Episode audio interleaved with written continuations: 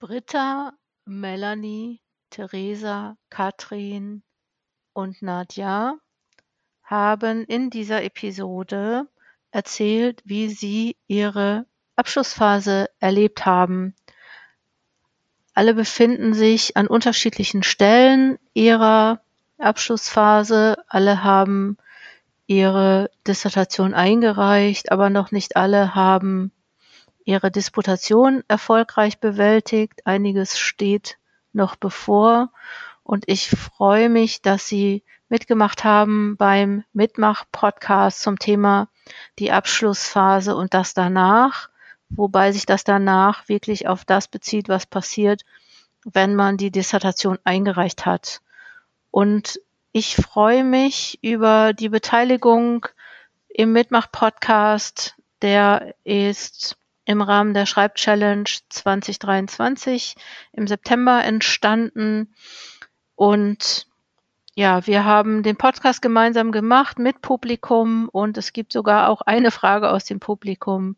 Und ähm, ja, ich finde es eine richtig ähm, spannenden, richtig spannenden Einblick in die Themen, die einen so bewegen und die Erfahrungen, die man so macht, wenn man dann kurz davor ist, die Dissertation einzureichen oder aber auch die Dissertation eingereicht hat und jetzt auf die Noten wartet und dann die Disputation bevorsteht.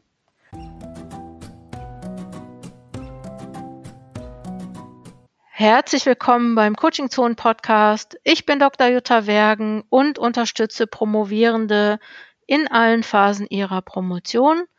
Und ja, ich starte jetzt einfach diese Episode, hab viel Spaß dabei und lass ein Like da, eine Glocke oder was auch immer dein Streaming-Anbieter als ähm, Feedback anbietet. Das würde mich sehr freuen. Okay, dann los.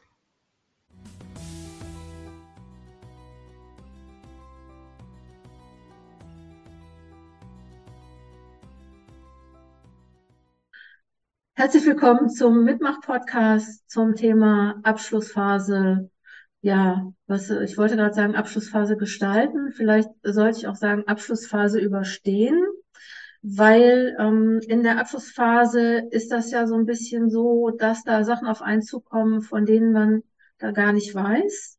Und dass es ähm, vielleicht auch schwierig sein kann, sich von seiner Dissertation zu verabschieden oder von, seinem von seinem Text zu verabschieden. Das haben wir ja in der letzten Schreibchallenge besprochen. Und ich möchte heute mit ganz tollen Promovierenden beziehungsweise Promovierten ähm, äh, darüber sprechen, wie sie die Abschlussphase erlebt haben.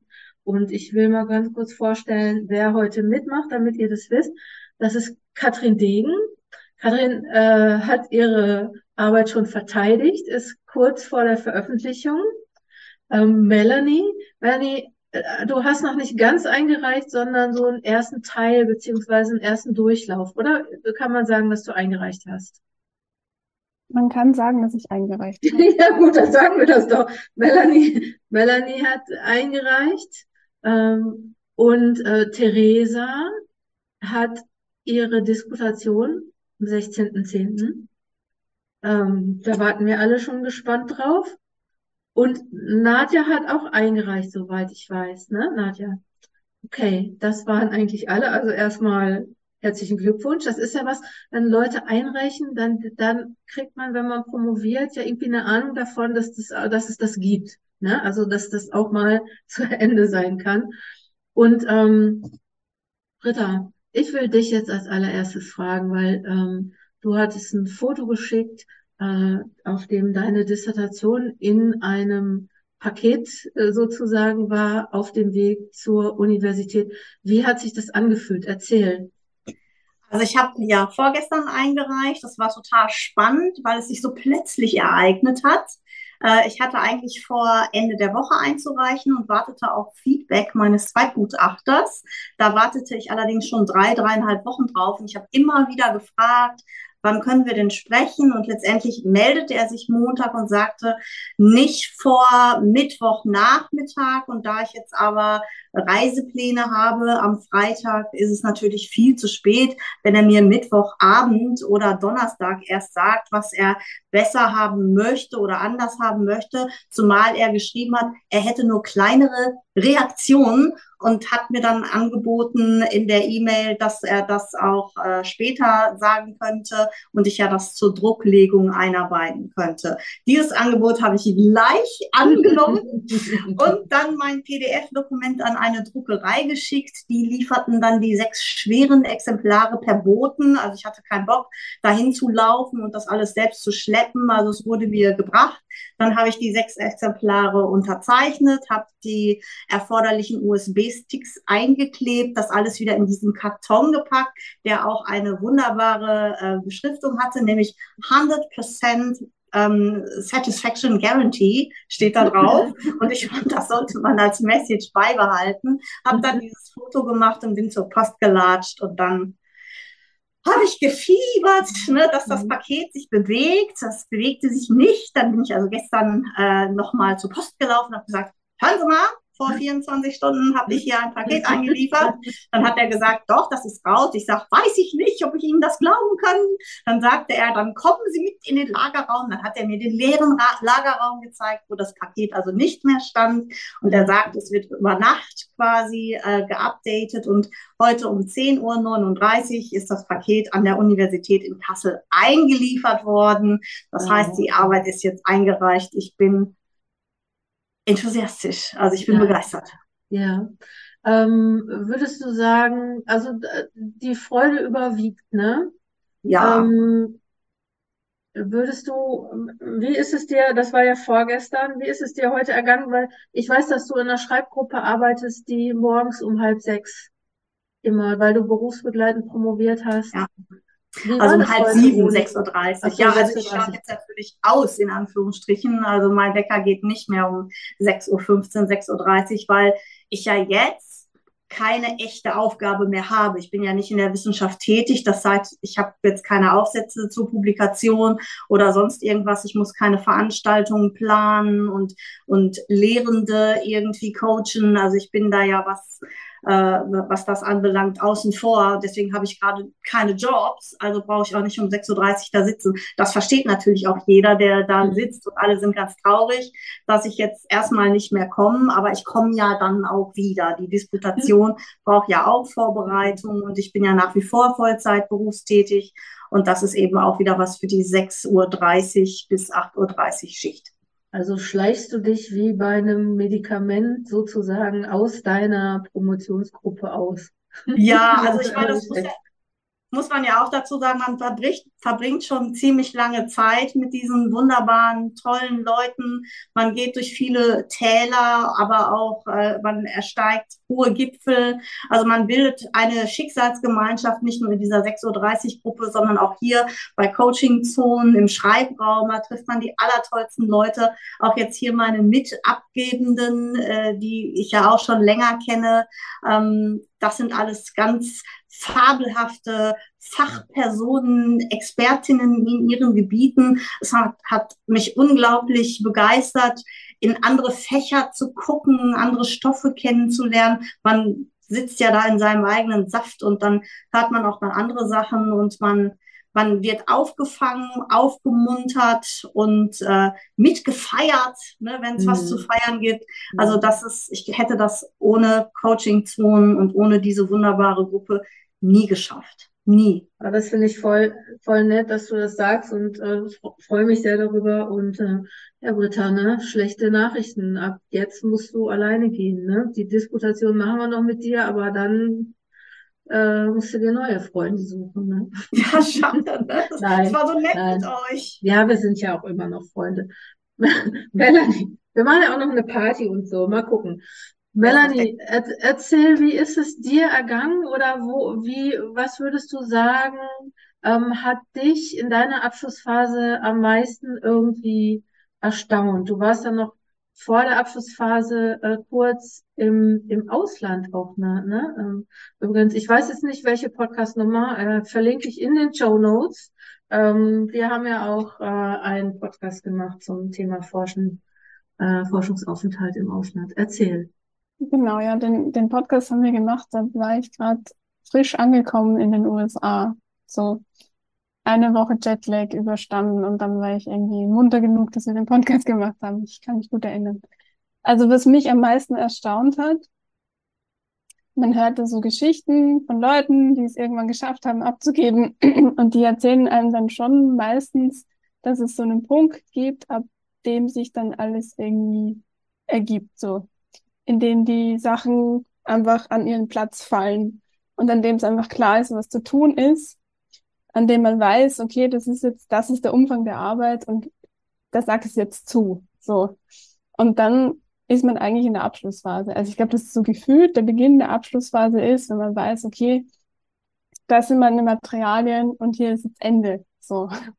Und bei mir war das ganz lange eben nicht der Fall, weil ich hatte, ah, man hat jetzt so viele Ideen und keine Ahnung und ganz viel Zeug irgendwie da und das ist ja auch so ein kreativer Prozess.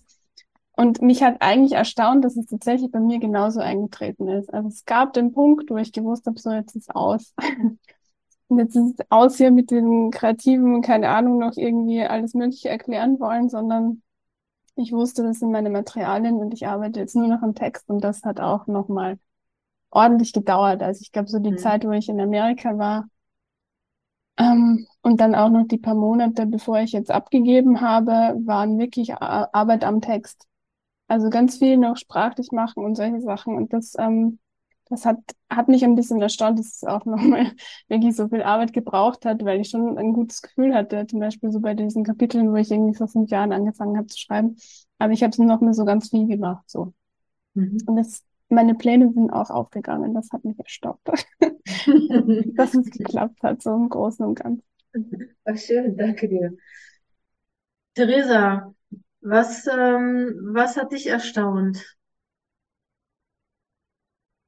ähm, dass es in der Abschlussphase wahrscheinlich auch immer noch mal so ein paar Überraschungen gibt. Mhm. Also, ähm, zum Beispiel, als ich dachte, ähm, ich könnte schon abgeben, weil es äh, mit meinem Erstbetreuer so abgesprochen war, ähm, kam dann noch mal, kam es noch mal zu Wendungen und Wendungen und noch weiteren Wendungen und das hat noch ein bisschen äh, ja, Beratung bedurft, um äh, das jetzt in meinem Fall zu lösen. Das kann immer anders sein, aber jetzt bei mir war es so. Ähm, was mich daran überrascht hat, war, dass es dann, als ich dachte, oh Gott, jetzt zieht es sich doch nochmal. Ich hatte mhm. so eine große Sorge, dass es sich nochmal richtig lange zieht an so bestimmten Stellen. Und ich wusste, ich kann das nicht leisten. Es geht nicht. Also ich bin berufstätig, habe ein Kind und mit der DIS immer noch im Schlepptau ging es nicht mehr. Und ich musste dann eine Lösung finden und es musste eine, eine Lösung sein, die die, die bedeutet, dass ich das Projekt schnell abschließen kann. Und dann war ich überrascht, dass es dann irgendwie ging. Und dann, dann war ich doch, also in dem Moment kam mir das wie eine Ewigkeit vor, die Zeit äh, zwischen dem Tag, wo ich eigentlich abgegeben haben wollte und dem, wo ich es wirklich abgegeben habe. Aber es waren nur drei Monate im Grunde.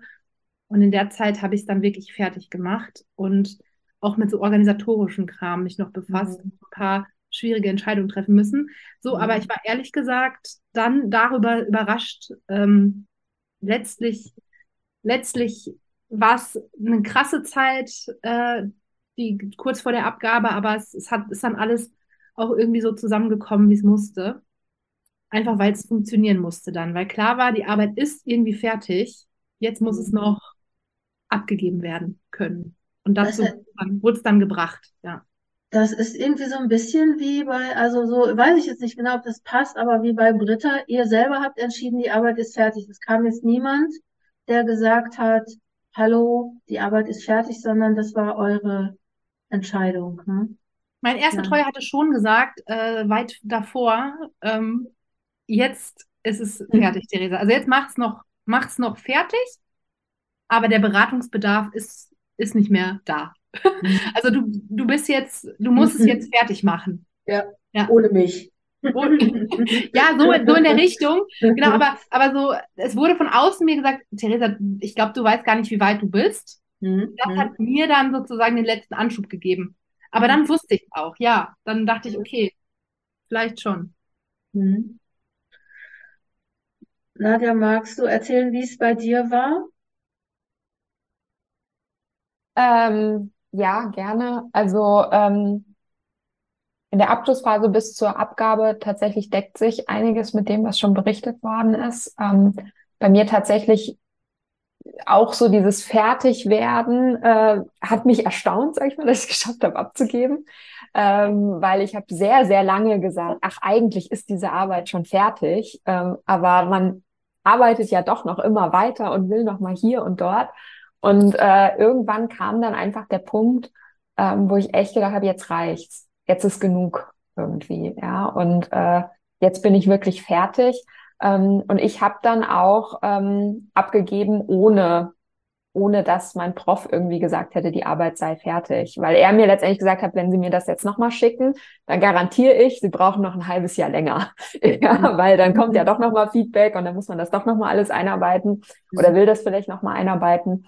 Ähm, und da habe ich gesagt, nee, das kommt überhaupt nicht in Frage, dass ich da noch ein halbes Jahr länger dran sitze.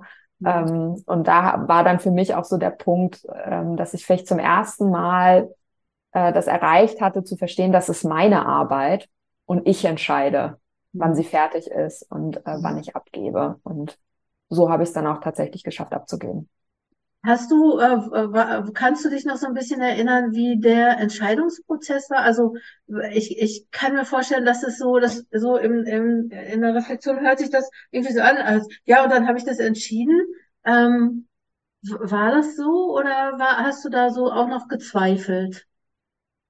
Also ähm, gezweifelt habe ich auf jeden Fall noch. Für mich war ähm, einerseits der Zeitfaktor entscheidend. Also ich habe ja im Dezember 22 abgegeben und mir war es total wichtig, 2022 abzugeben. Ähm, das, also ich wollte kein weiteres Silvester mit der Dis verbringen. ja. ähm, also das hat natürlich geholfen, dass ich diesen Endpunkt für mich hatte. Mhm. Ähm, und tatsächlich hat es mir aber auch geholfen, den vollen Gesamtentwurf zu haben. Den habe ich tatsächlich erst relativ spät gehabt. Also fand ich zumindest spät. Ich habe mir immer so gedacht, ah, das, den hast du dann schon sechs Monate vor Abgabe und dann hast du noch ganz viel Zeit und so weiter. De facto hatte ich den ersten Gesamtentwurf zwei, zweieinhalb Monate vor Abgabe. Aber als der dann mal stand und ich wirklich so gesehen habe, ja, und zur Not, also wenn alle Stricke reißen, dann gebe ich eben das ab. Ne? Das Ding ist wirklich jetzt von vorne bis hinten da. Ähm, das hat auch nochmal total geholfen, dann mhm. zu entscheiden, jetzt, jetzt bin ich echt auf der Zielgeraden. Mhm. Cool. Karin, ich weiß, dass du Husten hast, aber ähm, vielleicht hast du mal gerade eine Hustenpause zu erzählen. Du bist ja schon wirklich auch von allen, die jetzt hier erzählen, die ja, die schon ein T-Shirt trägt, auf dem Dok Frau, Frau nee, was steht da drauf? Doktorin, äh, Doktorin 2023. Äh, genau. Also du, du hast ja, du hast ja schon so ein T-Shirt bekommen. Ähm, jetzt so, wie lange ist es her, deine Disputation? Ein halbes Jahr oder so? Im Mai war meine Disputation, also ja, noch mal. nicht ganz ein halbes, halbes ja. Jahr. Aber... Ja. So, äh, im Rückblick jetzt mal, ne? zur, in, in der Abschlussphase, gibt's da was, was du jetzt, wo du die Erfahrung hast, wie cool alles gelaufen ist, ich sag mal so, cool, man weiß es nicht, ne, so, äh, aber vielleicht ist ja im Nachhinein alles nicht so schlimm, wie es war. Würdest du da was anders gemacht haben vor, also in der Abschlussphase? Ich glaube, ich bin da die falsche Ansprechperson, wenn es darum geht, wie cool eine Abschlussphase sein kann. ähm, meine Abschlussphase war schrecklich. Ähm, genau, also in meinem Fall ist es so, ich habe ganz, ganz lange parallel zu meiner Dissertation auch gearbeitet und ich habe auch ein kleines, also während meiner Dissertation ein Kind bekommen und so. Und ich habe dann im letzten Jahr irgendwann gemerkt, ähm, ähm, ich kann das alles parallel nicht mehr, das funktioniert nicht und habe dann meine Lohnarbeit gekündigt, um mich dann auf die, meine Dis zu konzentrieren und hatte dann ein wunderschönes Jahr, das sich wahnsinnig gut angefühlt hat. Das würde ich aber noch nicht als meine Abschlussphase bezeichnen. Das war wirklich, da konnte ich den ganzen Tag an der Dis arbeiten, mich da richtig reinstürzen und so. Und da bin ich dann auch richtig gut vorangekommen. Und dann am Ende dieses, ähm, also nach einigen Monaten habe ich dann irgendwann gemerkt, dass die Dis im Kopf fertig ist, aber halt nicht auf dem Papier steht. Und das war dann der Moment, wo es für mich eigentlich eine Qual wurde, weil ich plötzlich Sachen aufschreiben musste, die für mich eigentlich schon zu Ende waren und die sich abgeschlossen angefühlt mhm. haben. Mhm. Und ich habe, also bei mir war die Abschlussphase, war in meinem Kopf schon lange erreicht und vorbei, aber sie war noch nicht auf dem Papier. Mhm. Und äh, das hat mich ganz schön gestresst. Mhm. Und dann habe ich gearbeitet, gearbeitet, gearbeitet und ähm, es war also das war tatsächlich psychisch für mich eine ganz schöne Herausforderung, weil es einfach ähm, immer noch was zu tun gab und noch irgendwelche Kleinigkeiten da waren und dann Literaturliste nochmal überarbeiten und all diese, all diese ganzen Sachen. Und ähm, schlussendlich habe ich dann irgendwann gesagt, so, ich gebe jetzt ähm, an diesem Freitag ab, egal was ist, ich gebe da ab, habe dann an dem Freitag selber festgestellt, oh shit, die wollen ja noch ein Abstract haben auf der ersten Seite. Habe dann an diesem Freitag noch ein Abstract geschrieben, obwohl mir natürlich bewusst war, das werden die lesen. Das ist die allererste Seite, die da steht. Ne? Das muss eigentlich gut sein, aber es war mir vollkommen egal. Ich wollte es einfach nur noch raushaben. Habe dann diese Diss in den Copyshop um die Ecke zum Drucken gebracht, bin ins Auto gestiegen jemand anderes ist gefahren, ich hätte es nicht mehr hinbekommen, bin ähm, in die Stadt gefahren, wo ich diese das abgeben ähm, musste. Hat, da hatten wir auf dem Weg noch ein, ähm, eine Reifenpanne, haben dann an der Autobahn einen Reifen gewechselt, ähm, nur weil ich einfach noch rechtzeitig dahin wollte und diese blöde das abgeben, weil die Vorstellung, die wieder mit nach Hause zu nehmen, einfach so schrecklich gewesen wäre. Da war wirklich für mich der Punkt, ähm, wo dieser, dieser, dieser Joy, dieser Spaß, die diese, das, das so lange Zeit gemacht hat, die war in der Abschlussphase dann einfach nicht mehr da. Ja, gut, gut, dass das alles noch äh, hingehauen hat. Ähm, ich frage, also wenn ihr jetzt, die Leute, die jetzt hier sind, auch Fragen haben, meldet euch gerne, dann äh, könnt ihr äh, fragen oder schreibt in den Chat. Ich würde nochmal, und das würde ich jetzt aufmachen an die äh, Impulsgeberin, ähm, fragen, also was mir oft auffällt, ist äh, da, so ein bisschen das, was Katrin erzählt hat. Und ähm, ich frage, ob es euch erstens auch so ergangen ist und zweitens, wie ihr damit umgegangen seid. Ähm, ich habe so den Eindruck, dass oft Dissertationen schon fertig sind und dass da noch so quälend lange zwei Monate Überarbeitung sind, dass das so bei vielen Dissertationen so ist. Erstens, war das bei euch so? Und zweitens, wie seid ihr damit umgegangen? Oder?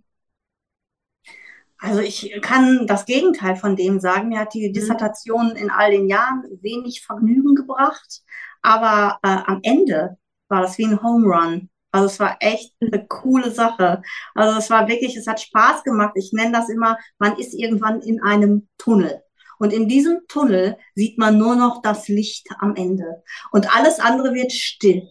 Und man ist fokussiert und man schreibt und die Seiten werden voll und die Seiten machen Sinn und das macht so viel Spaß. Ich fand es super. Die Überarbeitungsphase stimmt, die ist ein bisschen ätzend so, weil man gibt das ja anderen Leuten zum Lesen. Die haben dann Anmerkungen, eventuell auch Fragen. Und das muss man dann natürlich ernst nehmen und sich zumindest anschauen und einarbeiten oder verwerfen.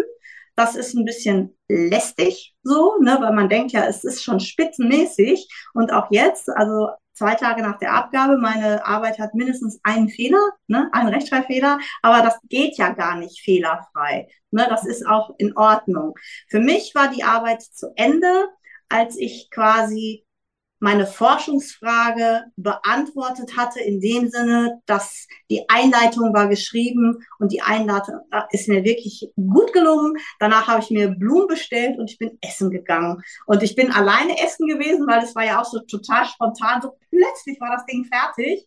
Und dann habe ich quasi mit der Bedienung im Restaurant, der habe ich auch ein fettes Trinkgeld gegeben, also mit der habe ich dann quasi meine fertige Disk gefeiert. Also das war eigentlich für mich der große Moment, wo die Arbeit fertig war. Nicht wirklich die Abgabe, das war natürlich jetzt auch nochmal exciting, aber äh, wo der Stift quasi gefallen ist, das war für mich dann, wo ich gedacht habe, ja, ne, Touchdown. schön. Ich sehe nur so lächelnde Gesichter. So, ah ja, kann man sich genau vorstellen, wie Britta das gefeiert hat. Nadja, Ähm, ja, also meine Arbeit hat definitiv mehr als nur einen Rechtschreibfehler. Aber ich denke, das ist normal. Ähm, also ich fand die Überarbeitungsphase, also als ich den Gesamtentwurf hatte und ich habe das auch zum Lektor gegeben, war diese Überarbeitungsphase, die hat mir richtig Spaß gemacht tatsächlich, weil das, ich wusste schon, das Ding ist fertig. Es war ein ganz anderer Druck irgendwie, weil ich immer gedacht habe, zur Not gebe ich das ab, was ich da habe. Ähm, aber was ich ähnlich wie Katrin empfunden habe, ist, ähm, ist ich fand es enorm schwierig, Inhalte aufzuschreiben, die in meinem Kopf eigentlich schon abgeschlossen waren. Also ich habe ein Kapitel, was ich auch vorher schon publiziert hatte, aber dann für die DIS halt eben nochmal anders schreiben musste, weil man darf sich ja selbst nicht plagiieren. Ja.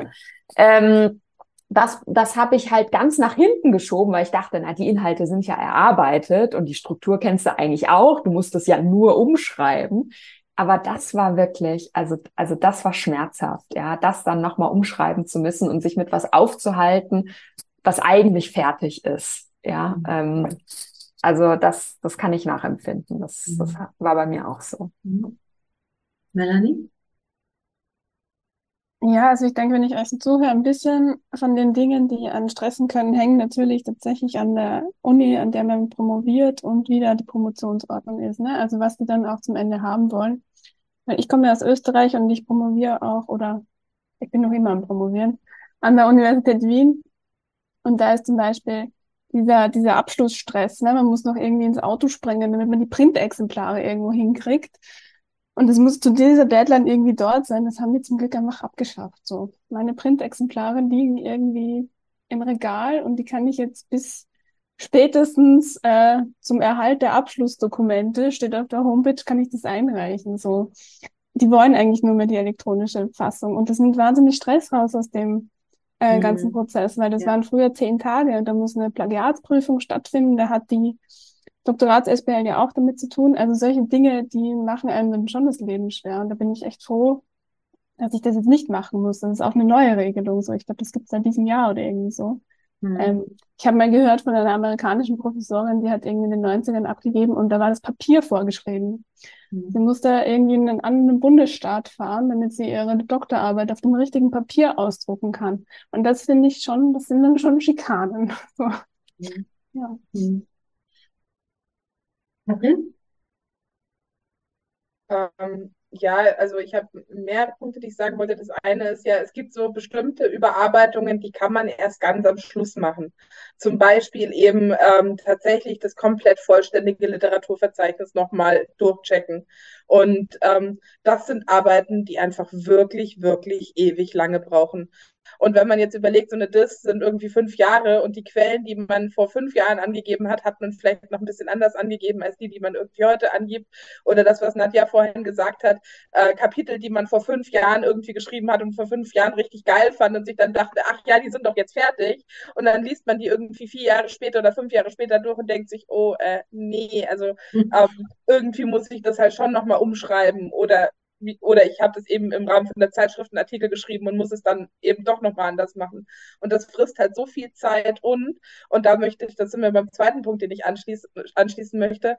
Und ähm, man überarbeitet ja etwas, das man selber irgendwie ja schon als fertig erachtet. So, also entweder weil man es äh, schon mal in dem so ähm, geschrieben, also irgendwo veröffentlicht hat, oder weil es halt schon im Kopf ist. Ähm, und dieses Überarbeiten von etwas, was man schon was eigentlich schon fertig ist, das fällt mir wahnsinnig schwer. Ich merke das jetzt gerade. Ähm, also ich überarbeite ja jetzt das äh, Manuskript für den Verlag, für die äh, Buchveröffentlichung, die ja auch äh, unweigerlich bei allen ins Haus steht. Und ähm, ich habe zum Beispiel eine meiner, meiner Betreuerinnen Oh, jetzt ist der Ton weg. Ah nein, das, jetzt seid ihr genau mitten in der Aufnahme eingefroren. Ich, äh, ich Eine deiner Betreuerinnen, da warst du stehen. Genau. Äh, eine meiner Betreuerinnen ist wahnsinnig, ähm, ähm, ja, ich, ich möchte es positiv formulieren. Also die, die sieht sehr, sehr viele kleine Fehler auch. Und die hatten mir zum Beispiel jetzt meine Doktorarbeit zur Überarbeitung fürs Manuskript ähm, zukommen lassen, die, die ähm, ähm, Feedback, also die kontrollierte Version von ihr, was ich wahnsinnig toll finde. Aber es sind halt einfach wahnsinnig viele, viele Rechtschreibfehler drin. Und ähm, ich glaube, das hatten wir jetzt auch schon das Thema, das ist normal, ne? Aber es fühlt sich echt nicht so geil an, irgendwie an einem fertigen Manuskript, das für einen selber fertig war, jetzt diese ganzen Sachen noch machen zu müssen und dann teilweise auch größere Überarbeitungen machen zu müssen, weil die Betreuerinnen was nicht verstanden haben oder so. Also, und das hat, glaube ich, mir auch die Abschlussphase ähm, verhagelt und verhagelt jetzt gerade auch dieses Überarbeiten des Manuskriptes. Einfach dieses Rumsizieren an kleinen Teilen einer in sich abgeschlossenen Arbeit, wo man dann ja immer wieder gucken muss, passt es jetzt eigentlich noch ins große Ganze rein? Oder beziehe ich mich jetzt vielleicht irgendwie in diesem Teil, den ich gerade schreibe, auf etwas, was ich an dem Punkt noch gar nicht geschrieben habe, was ich jetzt ja im Nachhinein nicht mehr weiß, also wo ich dann nochmal lesen muss, ist, habe ich das vorher schon geschrieben oder nicht? Es ist wahnsinnig zeitaufwendig und ähm, macht, mir, macht mir keinen Spaß. Mhm. Ähm, ich habe ja ähm, diskursanalytisch äh, promoviert und äh, Foucault hat selber mal von sich gesagt, ähm, ähm, er würde Bücher nur deswegen schreiben, weil er ja noch nicht wüsste, was er da schreiben würde, sonst müsste er das Buch ja nicht mehr schreiben. Und ähm, okay. dieses Zitat fühle ich an der Stelle. Mhm. Mal eine andere Frage. Theresa, frag dich mal, weil du schon so lange nichts gesagt hast. Ne? Bist, bist du eigentlich. Ich höre, ähm, ich höre gespannt. Ja, ja, ich weiß, ich sehe. ähm, ähm, bist du eigentlich jetzt stolz auf dich, dass du das geschafft hast? Spannende Frage. Ich glaube, das fällt mir jetzt noch schwer, weil ich noch die Disputation vor mir habe. Aber mhm. ich hoffe, dass ich dann stolz bin. Mhm. Also das, äh, es war so interessant, nach der, nach der Abgabe der DIS, also nach der Abgabe der schriftlichen Prüfungsleistung, ähm, also davor hätte ich gedacht, dass ich danach so super happy bin und dann, dann war jetzt für mich eher so, irgendwie, oh Gott, jetzt geht es irgendwie normal weiter und das Leben äh, macht irgendwie keine Pause für mich und es war irgendwie hart.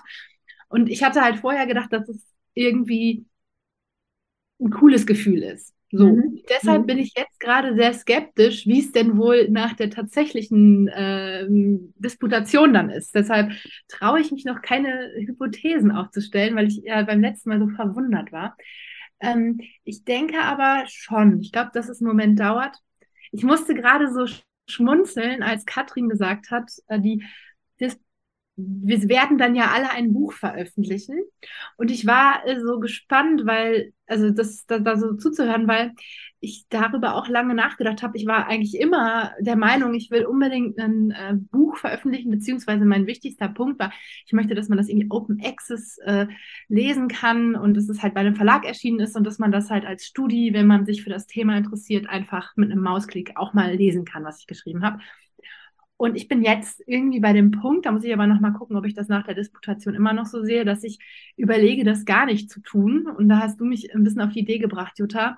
Äh, ich überlege tatsächlich, ob ich das einfach äh, auf dem Stick, ich glaube, ich habe es mir schon mal durchgelesen, ziemlich oldschool, äh, mhm. hochlade bei meiner Uni-Bibliothek und es dann einfach selber veröffentliche, weil ich darauf nämlich genau keine Lust habe, jetzt noch mal Monate da zu sitzen und die Rechtschreibfehler, die auch in meiner Dissertation sind, das weiß ich, mhm. äh, alle rauszusuchen und für den Verlag dann die, ähm, die ähm, Layout-Tätigkeiten zu übernehmen, weil im Grunde macht man ja alles selber. Also mhm. eigentlich so, also da bin ich noch nicht sicher, ob ich das mache, aber ich könnte mir vorstellen, dass so dieser Situation mit dem Stolz kommt, wenn ich ähm, das irgendwie ins Internet stelle. Und zwar mhm. selber. Mhm. Open Access Mhm. bei Theresa. Also ich glaube, dann kommt der Moment, wo ich sage, so jetzt ist es der Öffentlichkeit äh, zur Verfügung gestellt und jetzt, jetzt habe ich dieses Projekt ähm, für mich okay. abgeschlossen. Ja. ja. ähm, können wir äh, äh, über die Phase sprechen, in der man auf die Noten wartet? Das da können vielleicht nicht alle äh, von euch schon mitsprechen oder ähm, die ähm, wie ist das, wenn man die Note kriegt? Wie fühlt sich das an? Nadja, vielleicht, wenn du Lust hast. Ähm, ja, also ich musste relativ lange auf meine Noten warten, ähm, gut fünf Monate. Mhm. Ähm, und bei mir ist dann in dieser Zwischenzeit durchaus auch, also wirklich Angst aufgekommen. Ja, äh, je länger ich warten musste, desto schlimmer ist es geworden. Äh, und deswegen, als ich die Noten bekommen habe, war erstmal vor allen Dingen Erleichterung. Also das war so mein Hauptgefühl, Erleichterung, ja. Ähm, und tatsächlich ähnlich äh, wie bei Theresa, ähm, so stolz ist jetzt noch nicht so aufgekommen irgendwie, weil man, weil ich jetzt irgendwie das Gefühl, habe, ich bin noch nicht fertig. Mhm. Also ich hatte, als ich abgegeben habe, da habe ich gedacht, ich bin fertig. Da war ich euphorisiert wie sonst was und da war ich auch stolz, ja. Und dann je länger das gedauert hat, bis dann endlich mal diese Gutachten kamen, desto mehr hat das nachgelassen und ist irgendwie auch ähm, also umgesch umgeschwenkt, ja, in, in Unsicherheit und Zweifel. Ähm, Erleichterung jetzt mit dem, als die Gutachten kamen und jetzt halt so das Gefühl, so und jetzt, jetzt musst du aber noch mal ran, jetzt musst du noch mal verteidigen mhm. und dann gegebenenfalls veröffentlichen. Was, also Theresa, ich habe es auch noch nicht so ganz entschieden, wie ich das mhm. mache. Ja. Ähm, aber irgendwie, ja, das Buch schwebt immer noch so im Kopf irgendwie mhm. rum. ja. Mhm. Verstehe, ja, das da kommt da auch nochmal drauf an, was man danach machen möchte und ähm, vielleicht auch, äh, also es gibt auch Leute, die sagen, äh, ich weiß, ich werde, will nicht in der Wissenschaft bleiben, aber ich will ein schickes Buch haben. So, ne? Und letztens hat mir auch eine Person gesagt, ach weißt du, andere kaufen sich, äh, kaufen sich ein Auto, ne? Und ich äh, kaufe für das Buch. Ne? Also ich publiziere das Buch in einem schicken Verlag, das dann schick aussieht, kostet mich so viel, naja, okay, wie ein alter Gebrauchtwagen, sage ich mal. Ähm, ich weiß nicht gerade, was Autos gerade so kosten, aber also was kostet der dann so vielleicht 5000 Euro? Also kann 5000 Euro kosten, sagen wir so. Kann auch günstiger sein, ne? je nachdem, wo man veröffentlicht.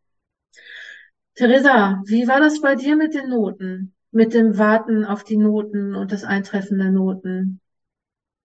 Also es war erstmal verwirrend, weil ich bin, äh, also an dem Lehrstuhl, wo ich promoviere, äh, also ich habe keine keine Vorbilder in dem Sinne, als dass niemand vor mir fertig geworden ist. Also ich bin so die erste Doktorandin, die da fertig wird. Und es war sehr lange unklar, wie überhaupt die Prozesse laufen. Also ich konnte nicht mal eben jemanden fragen, wie das war. Ich habe dann relativ viel Kontakt mit der Dame im Dekanat gehabt, darüber, wie die Abläufe sind. Und letztlich kam dann raus, dass der formelle Weg ist, dass ich die Gutachten und damit die Noten 14 äh, Tage vor Beginn der Disputation zugeschickt bekomme per Post. Und damit war ich dann irgendwie fein. Dann äh, irgendwie zu wissen, ach, die kommen irgendwann und es waren jetzt halt bis überhaupt der Disputationstermin feststand, ist sehr viel Zeit vergangen. Und dann war das einfach auch so weit in der Zukunft. Und aber immerhin war es dann gut zu wissen, wie ich die Noten kriege. Also ich war recht mhm. lange unsicher, ob ich einfach eine Mail zu erwarten habe, ob, ob die, also wie, wann werde ich kontaktiert, wie werde ich kontaktiert. Und für mich war es dann in Ordnung zu wissen, okay, ich werde zwei Wochen vor dem Termin eine Nachricht, eine, eine, wahrscheinlich einen Brief kriegen. So. Und da wird dann sozusagen alles drinstehen. Und das war irgendwie gut zu wissen. Dann konnte ich äh, mit meinen Betreuern äh, nochmal sprechen, irgendwie, wie, wie, die das, wie die das verstehen und das nochmal rückkoppeln. Und dann war das auch in Ordnung. Also ich glaube, das ist, manchmal ist es gut, so ein bisschen, na, also einfach mal nachzufragen, wann habe ich mit der Note zu rechnen? Was glaubt ihr, wie ist der Prozess äh, äh, jetzt letztlich, wie geht der Prozess für mich jetzt weiter?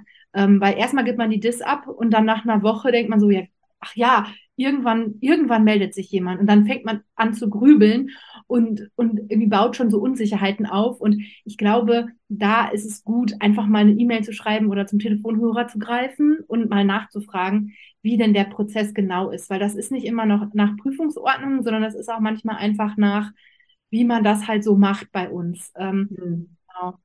Also große Unsicherheit lange und dann einfach die Klärung, indem man einfach mal mit den Leuten spricht, wie sie es dann tatsächlich machen.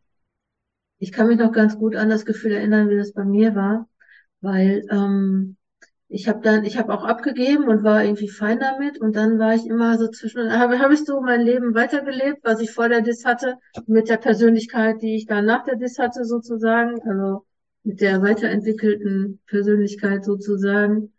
Und dann habe ich irgendwie Sachen gemacht und auf einmal habe ich dann so gedacht, jetzt, jetzt lesen Sie meine Arbeit und jetzt schlagen Sie die Hände über den Kopf zusammen und äh, äh, denken schlechte Sachen über mich. Also, ne, so da, dann habe ich dann, bis das wieder so vorbei war, und dann irgendwann fiel habe ich gedacht, jetzt lesen Sie meine Arbeit, jetzt bestimmt, jetzt liest die gerade jemand. Und das war äh, irgendwie, also ich hatte wirklich, das war wirklich so ein, wie, wie man vielleicht auf eine Diagnose wartet oder so. Also es war wirklich so das Gefühl, dass ähm, ich weiß gar nicht mehr, wie ich es gekriegt habe, ob ich dass ich, ich habe bestimmt irgendwie angerufen oder ne, weiß ich nicht, wie ich meine Gutachten kann ich mich gar nicht mehr.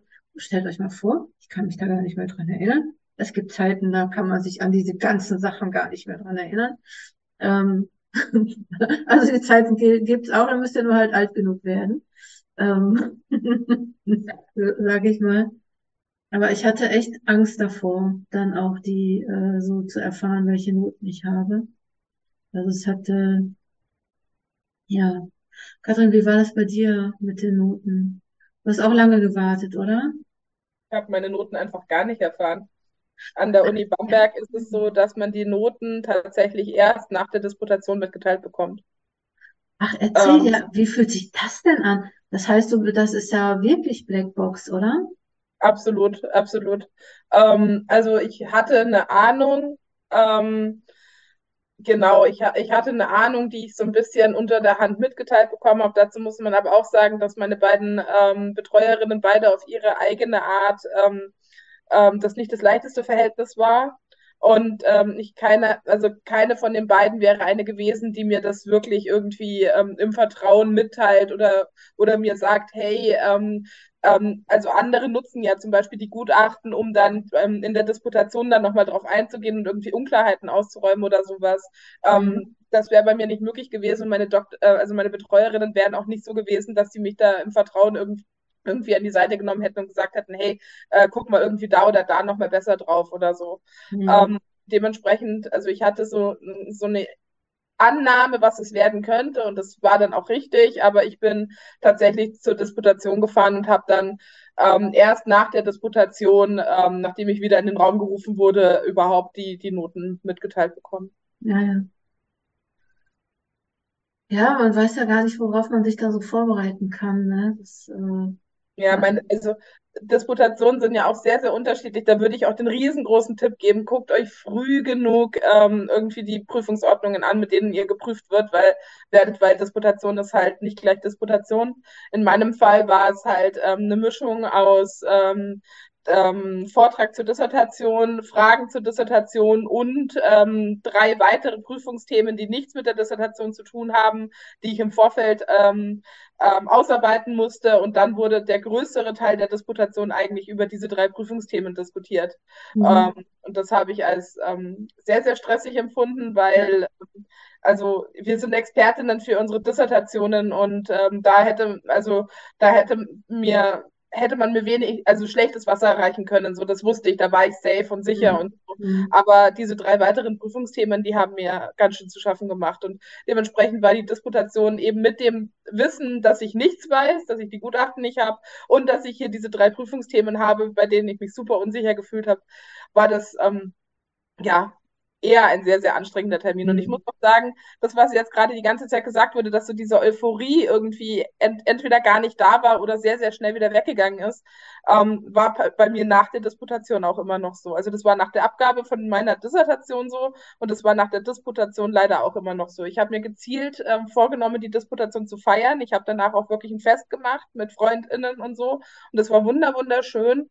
Aber so diese Euphorie war wirklich auch nur ein, zwei Tage da und dann war so dieses Wissen, okay, ähm, ich brauche, um meine Dissertation veröffentlichen zu können. Für mich ist die Veröffentlichung wichtig, weil ich in der Wissenschaft bleiben möchte. Ich muss in den guten Verlag, ähm, habe ich inzwischen auch, ähm, aber ich muss dafür meine Dis überarbeiten, weil meine beiden Betreuerinnen müssen nämlich die Druckreife des mhm. Manuskripts ähm, mhm. also ähm, bestätigen mit einer Unterschrift. Das ist an der Uni, ähm, also an meiner Uni ist das so. Mhm. Dementsprechend bin ich immer noch nicht raus. Die sind immer noch meine Betreuerinnen. Die haben immer noch ein Mitspracherecht. Die haben immer noch irgendwie ähm, ihre Hände im Spiel. Und äh, dementsprechend, ich bin vielleicht hier im Raum gerade die weiteste und gleichzeitig äh, seid, also sind hier einige ein bisschen weiter als ich, weil mhm. ähm, ich halt immer noch irgendwie unter der Fuchtel von diesen beiden Betreuerinnen stehe. Ich kann es nicht mhm. anders nennen. Mhm. Melanie. Ich habe auch mal gehört, man soll sich wirklich auch ein bisschen darauf vorbereiten, indem man sich denkt, man sollte sich immer wieder ein bisschen drüber freuen. Ne? Also man soll versuchen, irgendwie alles mitzunehmen, weil es wird hart genug. Also je nachdem, in welchem Kontext man da irgendwie ist, was sonst auch noch los ist. Ich meine, es können ja auch noch andere Sachen passieren, abseits der Situation. Es gibt ja doch noch auch ein anderes Leben. Mhm. Ähm, dass man sich bewusst dafür entscheidet, sich immer mal wieder zu freuen. Und mhm. dass man nicht darauf wartet, dass jetzt die große Euphoriewelle kommt, die jetzt mindestens zwei Jahre anhalten muss, weil sonst hat man das irgendwie auch nicht erledigt. Also ich glaube, mhm. so funktioniert es bei niemandem. Mhm. Ähm, und ich wünsche mir echt, dass ihr euch alle freuen könnt drüber und stolz sein könnt drauf, dass ihr das geschafft habt. Weil es gibt auch genug Leute, die leider abbrechen. Also ich weiß von meiner Universität, dass es da teilweise an bestimmten Fakultäten wahnsinnige Abbruchraten gibt. So. Es ist Mhm. einfach wahnsinnig schwer zu promovieren. Mhm. 卡琳。An der Stelle vielleicht nur ganz kurz, ähm, ja, und beschließt aktiv euch selber zu feiern, weil es wird niemand anderes tun. Also vielleicht habt ihr FreundInnen, die irgendwie ähm, das noch mit euch machen. Bestimmt habt ihr die, aber es ist nicht so, dass es irgendeine große Zeremonie oder irgendeinen großen ähm, Rahmen gibt, der sich irgendwie super festlich anfühlt oder so. Die meisten Disputationen finden inzwischen in einem, in einem Seminarraum mit sieben Leuten statt oder so. Also das hat nichts Festliches, das hat nichts mega Besonderes. Das ist einfach nur eine, eine, eine, Prüfungssituation und dann ist es rum. Also wer das feiert, das seid ihr irgendwie und, und ähm, da, da, also das würde ich wirklich raten, dass man sich da selber diese festlichen Momente schafft, weil, weil sonst fühlt es sich nicht besonders an. Mhm. Theresa? Hier fliegt jetzt gerade ein Flugzeug vorbei. Ich hoffe, es ist nicht so laut. Gut. Also, ähm, ich, ich, ich fand jetzt gerade es ein bisschen besorgniserregend, wie negativ wir sprechen. Und ich wollte sagen, grundsätzlich ist es schon ein gutes Gefühl, fertig zu sein. Also so dieses, diese innere Ruhe. Und es geht ja nicht nur um das Gefühl des Stolzes oder so, das man hat oder auch noch nicht hat oder irgendwie, dass man sich anders vorgestellt hätte, sondern es geht auch darum, dass man einfach deutlich weniger arbeitet, weil man diese Dissertation nicht mehr hat. Also das Leben wandelt sich dann nach der Dissertation auf einmal doch schnell. Also gerade wenn man irgendwie vielleicht noch einen Job hat oder irgendwie andere Verpflichtungen äh, hat, dann äh, merkt man wieder, wie viel mehr Zeit man dafür aufbringen kann und wie schön das ist, irgendwie durch einen Park zu gehen und nicht gleichzeitig zu denken, ach Mist, ich sollte doch jetzt am Schreibtisch sein. So, also es gibt viele Dinge, die sehr gut sind, wenn man fertig ist mit der DIS und wenn man eingereicht hat und die setzen auch sehr schnell ein. Ähm, und es ist nicht nur dieses, äh, dieses mangelnde Gefühl von Glück über diese mhm. eine Sache, sondern es ist halt das ganze Leben, das auf einmal wieder mehr Platz hat. Mhm. Jetzt um das nochmal ein bisschen positiver zu wenden. Ich hatte gerade das Bedürfnis, das zu tun, weil ich bin dann auch so geneigt zu sagen, wie schrecklich alles ist und wie viel Arbeit selbst nach der Abgabe noch lauert, aber die Arbeit ist halt eine andere. Mhm. Okay, ähm, so das passiert ja eigentlich alles auch für viele in einer Phase, in der es ganz viele Unsicherheiten gibt. Und zwar wie geht es jetzt weiter? Ne? Ähm, weil wenn die Dissertation vorbei ist, ist ja für, äh, oder die Promotion sich dem Ende neigt, müssen ja viele Leute überlegen, was will ich jetzt eigentlich? Ne? Wo geht mein Leben weiter hin? Ne? Manche, die berufsbegleitend promovieren, selbst die ne, sagen ja, okay, so das Thema ist jetzt auch nochmal Neuorientierung. Und ähm, so, das ist ja auch eine Phase, äh, ja, gerade ne, wenn man in der Familiengründungsphase ist oder wenn man eine Familie hat oder ähm, ähm, solche Themen. Ich würde äh, da gerne noch drüber sprechen, äh, wie das ist. Und ähm, vorher frage ich, äh, Mia, die Frage beantworten wir gleich auch noch. Wir machen eben kurz da weiter, weil ich wollte nämlich noch mal eben fragen, ähm, wie euch, ihr seid ja alle Mitglieder von Fokus Promotion, äh, ich würde gerne noch mal wissen, wie Fokus Promotion euch dabei unterstützt hat. Ähm, Britta. Also ohne Fokus Promotion wäre das alles überhaupt nicht denkbar gewesen. Dieses ganze Paket, was da geschnürt wird, hilft an allen Ecken und Kanten. Angefangen von der Quartalsplanung. Ich habe im Januar quasi gewusst, wie mein Jahr aussieht, weil ich nämlich durch die Quartalsplanung wusste, alle drei Monate werde ich meine großen Ziele in kleine Teile ähm, splitten, die dann in einem äh, übersichtlichen Zeitmaß be bewerkstelligt werden können. Also das mhm. dazu befähigt einen zum Beispiel Fokus Promotion, diese große Aufgabe in kleine Schritte einzuteilen. Das hättest du doch auch ohne Fokus Promotion machen können.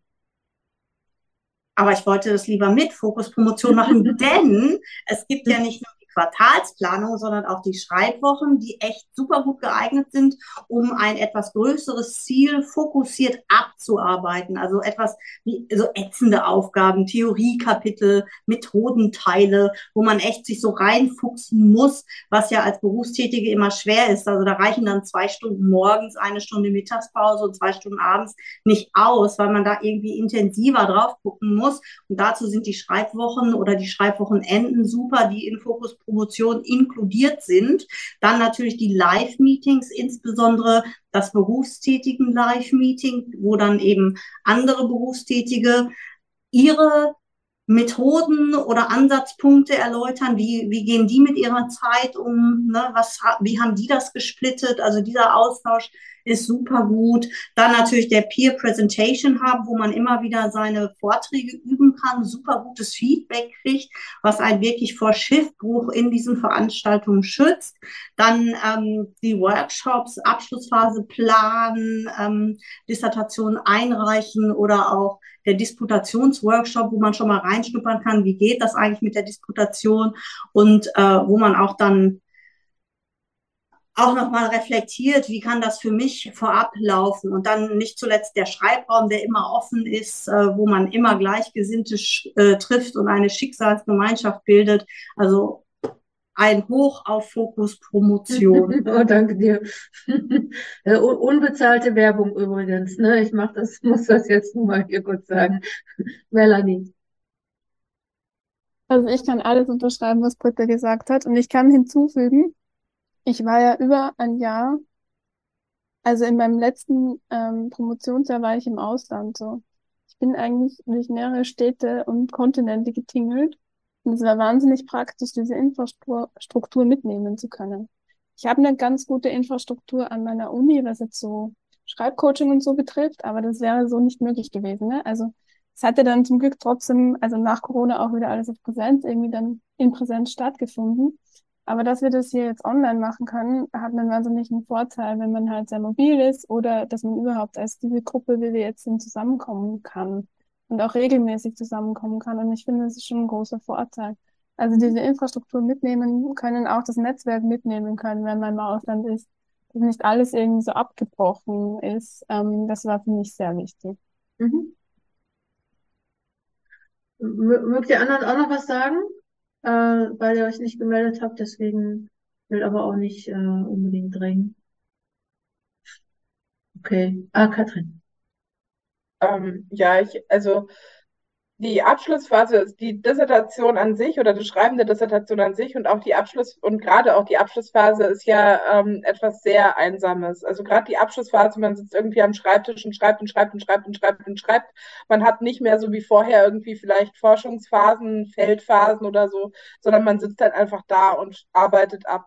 Und äh, gerade da fand ich halt irgendwie dieses Wissen darum, dass es da so eine Community gibt und dass es da irgendwie regelmäßige Treffen gibt, ähm, ehrlich gesagt auch vollkommen egal zu welchem Thema oder was da gerade dran war oder so, sondern einfach zu wissen, da sind irgendwie Menschen, die, ähm, die diesen Weg mit dir gehen und die bis zu einem gewissen Grad nachvollziehen können, was du gerade fühlst und ähm, was dich gerade umtreibt und die auch bestimmte Dinge anders einordnen können. Also wenn ich jetzt meine, meine Frau, die ähm, zwar ähm, Akademikerin, aber bei Weitem ähm, nicht in Richtung Promotion unterwegs ist, ähm, irgendwelche Sachen erzählt habe, dann hat sie gesagt, hey, du schaffst das schon, du kannst das, ich glaube an dich. Und das ist toll, das zu hören, aber manchmal braucht man einfach wirklich Men Feedback von Menschen, die einschätzen können, was das gerade bedeutet und was diese Sachen bedeuten. Und ähm, das einfach zu wissen, war äh, Gold wert.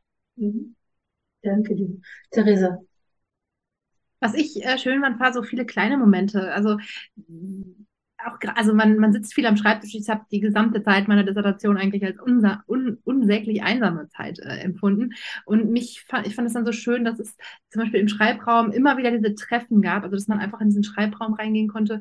Und Britta und ich haben zum Beispiel schon den ein oder anderen Abend einfach im Schreibraum, ich sag mal, meine Stunde gearbeitet, aber dann auch einfach gequatscht und und das war einfach auch eine total schöne Zeit. Also das sind so die Sachen, die ich als einfach so schön in Erinnerung behalten werde.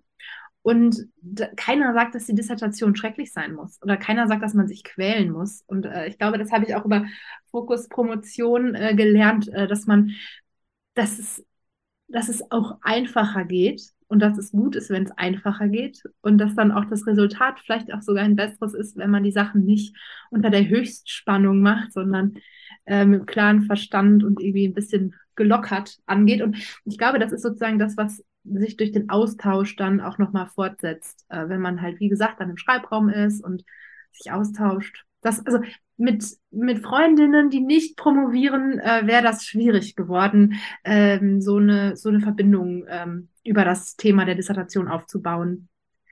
Deshalb fand ich das äh, sehr, sehr einzigartig und äh, darum wird es auch immer so positiv bei mir dann in Erinnerung bleiben. Oh. Katrin, hast du dich nochmal gemeldet oder war das noch von eben? Ich würde da ganz kurz nochmal reinspringen.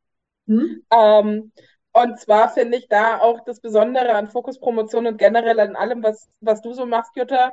Ähm, wenn man in der Uni ist man ja meistens auch in irgendwelchen Kontexten eingebunden. Da gibt es meistens irgendwelche Kolloquien, Ko äh, Kolloquien und sonst was. Ähm, aber da fühlt man sich die ganze Zeit so, als müsste man irgendwie performen. Als müsste man irgendwie was reinbringen, müsste jetzt irgendwie zeigen, was man alles schon kann und wer man alles ist. Und dann kriegt man irgendwelche Rückfragen, die möglichst so kompliziert gestellt sind, dass man sie nicht beantworten kann und so. Also gibt natürlich auch andere Kontexte, aber häufig ist es ja so. so. Und ähm, hier einfach einen Rahmen zu haben, wo Promovieren einfach irgendwie was Alltägliches ist und nichts Besonderes ist und wir das irgendwie alle machen und alle irgendwie dabei ähm, nette Menschen sind und uns äh, gegenseitig halt äh, supporten und füreinander da sind, das, ähm, ja, das, das ist für mich auch äh, mhm. generell Coaching-Zonen und du. Mhm. Danke. Bitte noch. Ja, man ist so behütet. Also, obwohl ich ja schon ein älteres Semester bin, äh, äh, meine Kindheit und Jugend ja schon lange vorbei ist, fühlte ich mich so sicher und so gut aufgehoben. Nicht nur von dir, Jutta, sondern auch von allen anderen. Also, ich glaube, jeder von uns hat schon mal in totaler Überforderung geheult und dann, dann äh, fangen einen die anderen auf und dann ist es bei dem anderen das nächste Mal so. Und das ist ein echter Schutzraum. Und in den Kolloquien oder auch in in, äh, im, ich bin in so einem Kolleg äh, und das ist, das ist da schon mehr Konkurrenz und die Kritik ist dann schon sehr harsch und das Verständnis ist da nicht immer äh, entgegenkommend.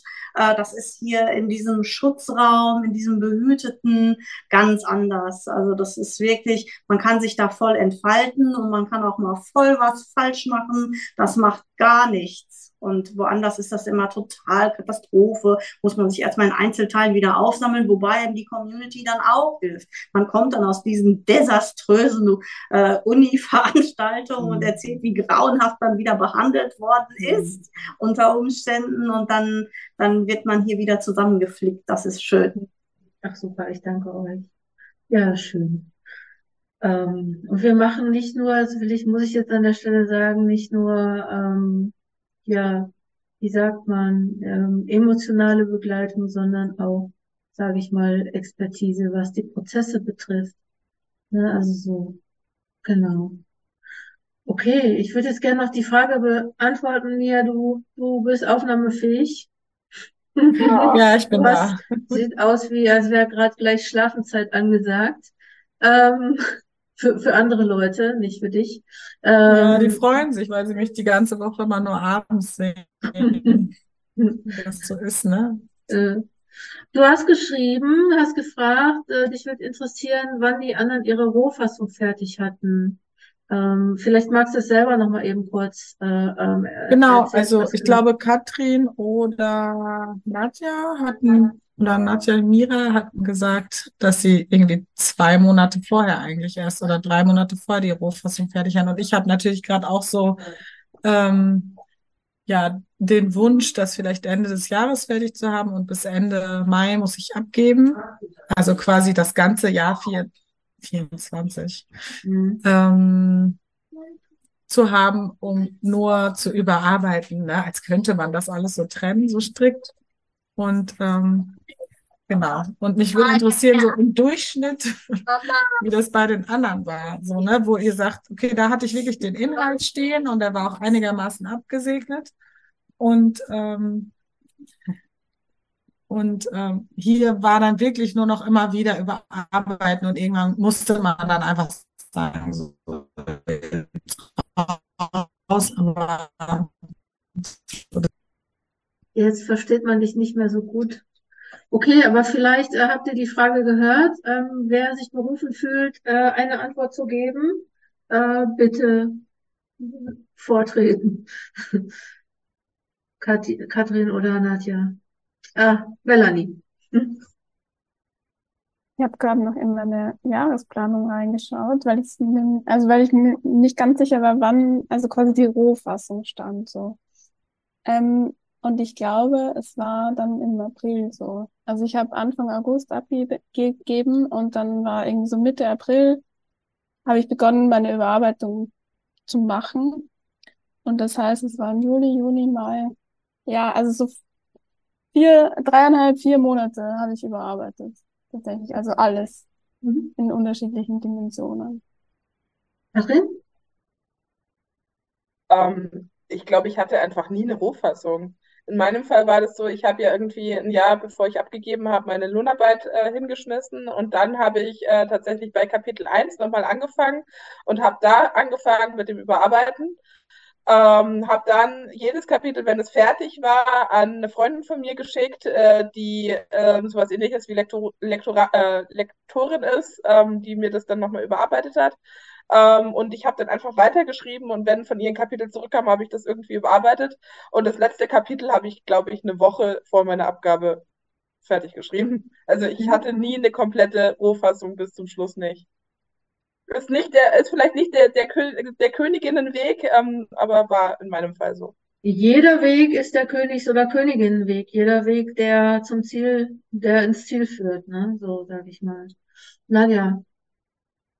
Ähm, ja, ich finde das mit der Rohfassung so ein bisschen schwierig, weil bei mir war es immer so, die Texte waren halt in verschiedenen Stadien. Ne? Also da waren Texte, da habe ich drei Jahre lang schon ständig überarbeitet und die waren in der 30. Version oder sowas und andere, die waren erst in der zweiten Version, ja. Mhm. Ähm, aber dieses, also ich nenne das dann Gesamtentwurf, wo jetzt mal wirklich von vorne bis hinten alles dasteht, wo es stehen soll, ja, Mhm. ähm, ohne Literaturverzeichnis. Ähm, das hatte ich anderthalb Monate vor Abgabe. Mhm. Und äh, dann habe ich es an Lektor geschickt, mit dem war das schon so abgesprochen, dass er dann echt zügig da mir dann auch kapitelweise das zurückgeschickt hat, so dass ich dann schon mal parallel sozusagen, wie er die das zu, äh, gelesen hat, schon mal weiter überarbeiten konnte. Und genauso habe ich es auch an ein paar Kollegen geschickt ähm, und habe dann die ganze Zeit überarbeitet. Und ich habe ähm, ja, also ich habe eigentlich bis bis eine halbe Stunde vor Drucken habe ich noch Mhm. überarbeitet. Weil ich wollte an dem Tag unbedingt abgeben. Hat kein Weg dran vorbeigeführt. Ja. Britta? Ja, also eine echte Rohfassung am Ende hatte ich auch nicht wirklich, aber ich hatte quasi zwei Rohfassungen, weil meine Arbeit sich aus einem empirischen und einem theoretischen Teil auseinander äh, zusammensetzt. Und meine theoretischen Kapitel sind bei meinem ersten ähm, Anlauf quasi durchgefallen bei meiner Erstgutachterin. Die hat gesagt, wenn Sie das so abgeben, wird es schwierig. Und ich musste das also intensivst überarbeiten. Also ich habe diese theoretischen Kapitel alle nochmal neu geschrieben. Das hat ein halbes Jahr gedauert. Das war ziemlich nervig, aber am Ende muss ich meiner Gutachterin doch recht geben. Äh, ich habe enorm, beziehungsweise die Arbeit hat enorm davon profitiert. Sie wurde echt roter Faden, stromlinienförmig. Also die, war, die waren jetzt wirklich gut. Und der empirische Teil, der ist mir viel leichter gefallen. Da hatte ich auch eine andere Betreuungsperson, die eben da ihre, ich habe eine interdisziplinäre Arbeit verfasst und das ging relativ schnell. Also die Theoriekapitel waren eben äh, zäh und da habe ich eben lange überarbeitet und bei der Empirie das war das letzte Gespräch mit meiner Drittgutachterin. Das war so, ich habe keine Anmerkungen. Ich habe gedacht, ich bin im Paradies. Ha, wundervoll. Und äh, ja, also das, äh, diese Zweiteiligkeit hat eben dazu geführt, dass es eben quasi eine Rohfassung von dem einen Teil gab, der quasi durchgefallen ist, wo ich nochmal machen musste, und eine Rohfassung von dem zweiten Teil, der exzellent beurteilt worden ist. Und dann hat sich das quasi die Waage gehalten. Mhm. Dankeschön für die Frage. Jetzt ist mir rausgeflogen, aber sie kann sich ja den Podcast anhören, den ich hoffentlich die nächsten Tage fertig habe. Äh, letzte Runde. Äh, ist, vielleicht ist es sehr anspruchsvoll, weil ihr schon viele Tipps gegeben habt, aber vielleicht nochmal so den, den einen, ich habe schon so ein paar Tipps rausgehört. Äh, zum Beispiel, oder ich würde aus dem, was Theresa erzählt hat, beispielsweise gerne den Tipp geben. Ich finde den echt total wichtig. Stellt euch gut mit den Leuten, die ähm, hinterher verwaltungstechnisch, administrativ sozusagen dafür sorgen, dass eure Arbeit dahin kommt, wo sie hin muss äh, und die Gutachten auch äh, wieder dahin kommen, wo sie hin müssen. Also es heißt, äh, es gibt zwar euch und die Promotionsbetreuung, aber es gibt da noch so eine, so ein Apparat hinter, der eigentlich so den ganzen Rest macht, ne? Die Promotions, der Promotionsausschuss äh, und den Händeln die Promotionsordnung einhalten. Äh, vielleicht habt ihr Lust noch, ich frage jetzt einfach, ähm, ich äh, frage einfach, Britta, kannst du den ultimativen Tipp geben und dann weitergeben an eine deiner Mitimpulsgeberinnen? Sehr gerne. Mein ultimativer Tipp lautet, wer dran bleibt, gibt ab. das ist die nächste Motivationskarte, ne? Dann müssen wir ja noch, äh, den habe ich schon öfter von dir gehört. Ja, vielen Dank. Gibst du ja. weiter noch? Ja, sehr gerne an Theresa, bitte. Ja, also ähm, mein Tipp bezieht sich auf das, was ihr eben gesagt habt zum Thema ähm, Struktur und wann hat man eigentlich seine, seine Rohfassung fertig. Ähm, ist, du gibst immer nur eine Version deiner gesamten Arbeit ab. Was heißt, es soll ein Tipp sein im Sinne von, man hat irgendwann eine Entscheidung getroffen oder man muss irgendwann eine Entscheidung treffen, welchen Themen ich hinterherlaufe in seiner eigenen Dissertation. Und das ist auch okay so und das ist wichtig so und diese Entscheidung wird man treffen müssen und triff sie dann einfach. das wäre mhm. mein Tipp. Mhm. Gibst du noch weiter? Oh, ja, ich gebe weiter an Katrin. Ähm, mein ultimativer Abschlussphasentipp wäre, ähm, guck drauf, dass deine Dissertation deine Dissertation bleibt. Also, dass äh, du fein damit bist, gerade mit Einleitung und Fazit. Das sind zwei so wichtige Kapitel, ähm, dass die sich für dich gut anfühlen, dass da das drinsteht, was du irgendwie relevant und wichtig erachtest, ähm, so dass du, weil gerade diese beiden Kapitel, die man ja in der Regel irgendwie in der Abschlussphase schreibt oder ganz am Schluss schreibt, die ähm, rahmen irgendwie diese gesamte Arbeit und ähm, die sollten sich, glaube ich, einfach richtig und gut anfühlen, damit man dann auch mit einem guten Gefühl abgeben kann. So. Und das mhm. funktioniert, wenn man bei sich bleibt und das da reinschreibt, was man selber da stehen haben möchte und sich nicht mhm. irgendwie ähm, von dem beeinflussen lässt, was vielleicht andere da mit mitzureden glauben zu haben. Mhm. Dann wäre noch Nadja, ne? Ja, also ich kann äh, alles unterstützen, was bisher gesagt worden ist, besonders auch ähm, diese Erkenntnis, was schon, ähm, es ist meine Arbeit. Ja, ich bin Taktgeberin, ich entscheide, wann was fertig ist und ähm, was ich wie verändern will oder auch nicht. Ähm, und vielleicht so ein bisschen als Mantra für die wirklich ganz heiße Abschlussphase, also die letzte Woche, die letzten ein, zwei Wochen, ähm, war so ein Satz, der ist mir immer hängen geblieben. Ich habe den sogar hier noch auf meinem äh, Whiteboard hängen über dem Schreibtisch. Ich lasse das jetzt so. Und das habe ich mir ganz oft gesagt. Mhm. Und äh, nur wenn man das sagt, glaube ich, kann man auch abgeben, weil ähm, es gibt immer noch was zu verbessern sonst. Mhm. Ja.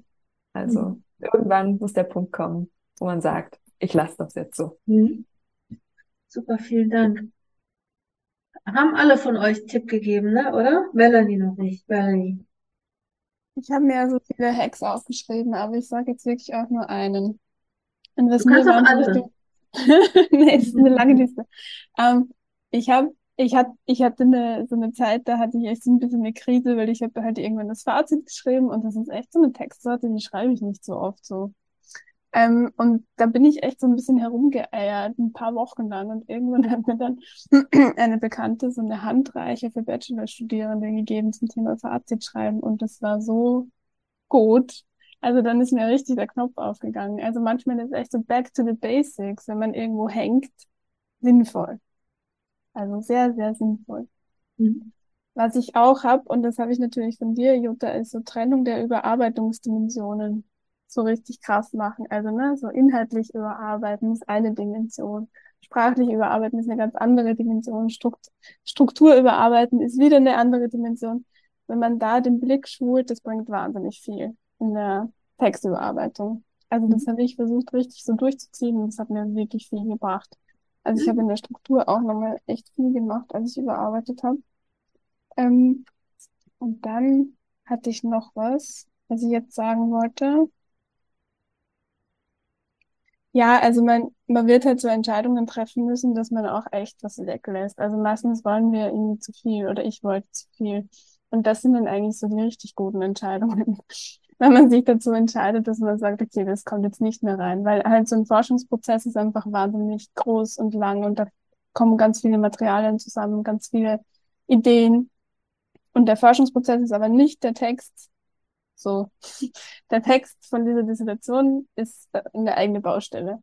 Und das musste ich, das habe ich schon gewusst, aber das zu erfahren war dann nochmal was anderes. So, genau. Ach Mensch, danke schön. Ich danke euch sehr für die Beiträge und ähm, freue mich auch, dass ich euch äh, begleiten durfte und begleiten darf.